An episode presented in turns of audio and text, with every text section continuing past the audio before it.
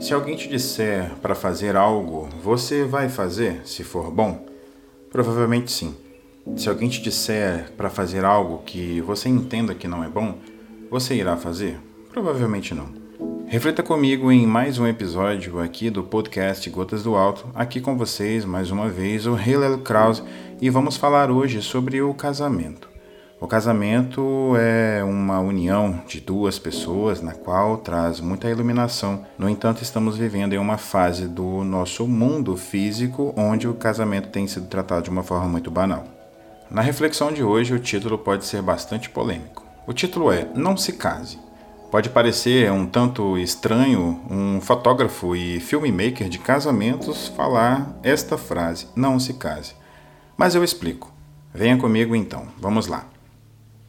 Não se case se ainda não puder entender que sem Deus não se faz um lar de paz. Não se constrói uma família forte, unida e conectada. Mas um ponto muito importante que se deve considerar é que se você ainda vive neste mundo físico, você pode aprender a ser melhor a cada dia. Não se case sem antes estudar sobre o que é o casamento. Não se case apenas porque disseram para você se casar. Não se case sem antes ouvir histórias reais de casamentos reais.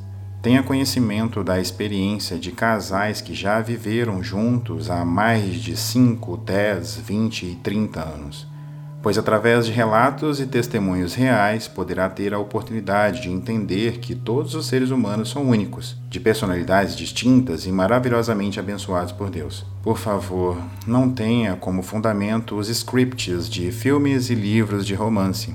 Aquelas histórias possuem uma certa verdade, mas é a verdade do diretor e do escritor, não a sua verdade.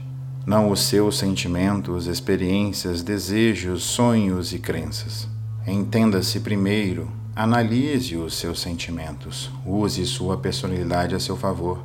Não permita se colocar em um relacionamento onde sua personalidade incomode, não agrade e, pior, não seja amada. Ignore os contos de fadas. Abstenha da ilusão de perfeição. Não existe perfeição em um casamento ou em qualquer outra relação. Saiba que, mesmo se preparando, pensando antes de se relacionar, vai ter erros, seus e de quem você escolher, quem a vida te trazer a merecer.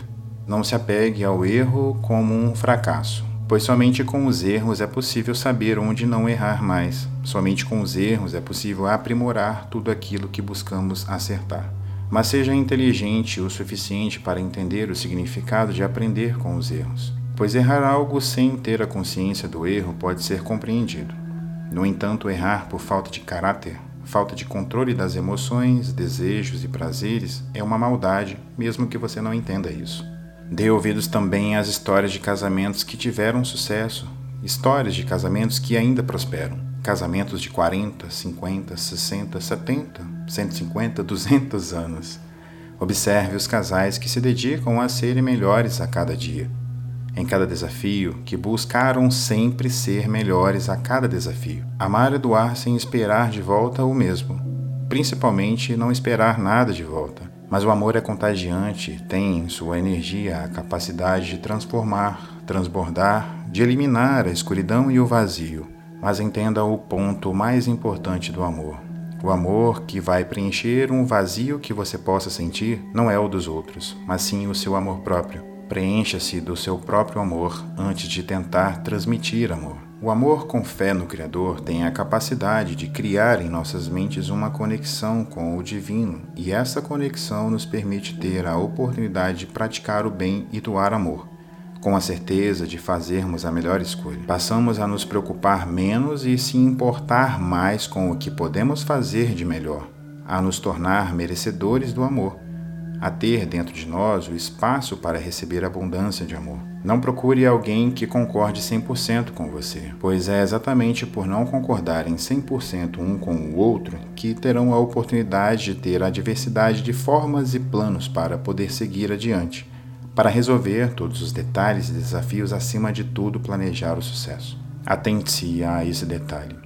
O casamento não pode ser associado como uma relação de se resolver problemas. Não se deve considerar o casamento um problema, mas sim uma forma de buscar iluminação e elevar a raça humana aos olhos de Hashem, nosso Criador, nosso Deus. O casamento deve nos trazer mais benefícios do que malefícios. Na verdade, o malefício nunca deveria existir, nem mesmo na própria vida cotidiana do ser humano pois tudo é aprendizado e tudo é para o bem. Estamos aqui para aprender a merecer a luz divina através da compreensão do amor.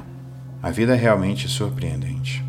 Os momentos que mais impactam provocam o cérebro a registrar memórias em nossas mentes, tendo como base o que os olhos registram. Temos a inteligência de lembrar destes momentos, reproduzindo imagens em nossas mentes por toda a vida. Seguindo aqui para finalizar esta reflexão, se nossas mentes possuem a capacidade de registrar tudo que vemos e ouvimos, tão logo irá materializar as experiências gravadas no subconsciente em nosso dia a dia.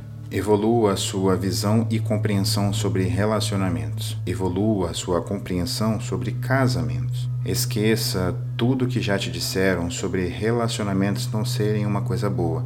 Esqueça tudo que já te disseram sobre casamento ser um estilo de vida ruim.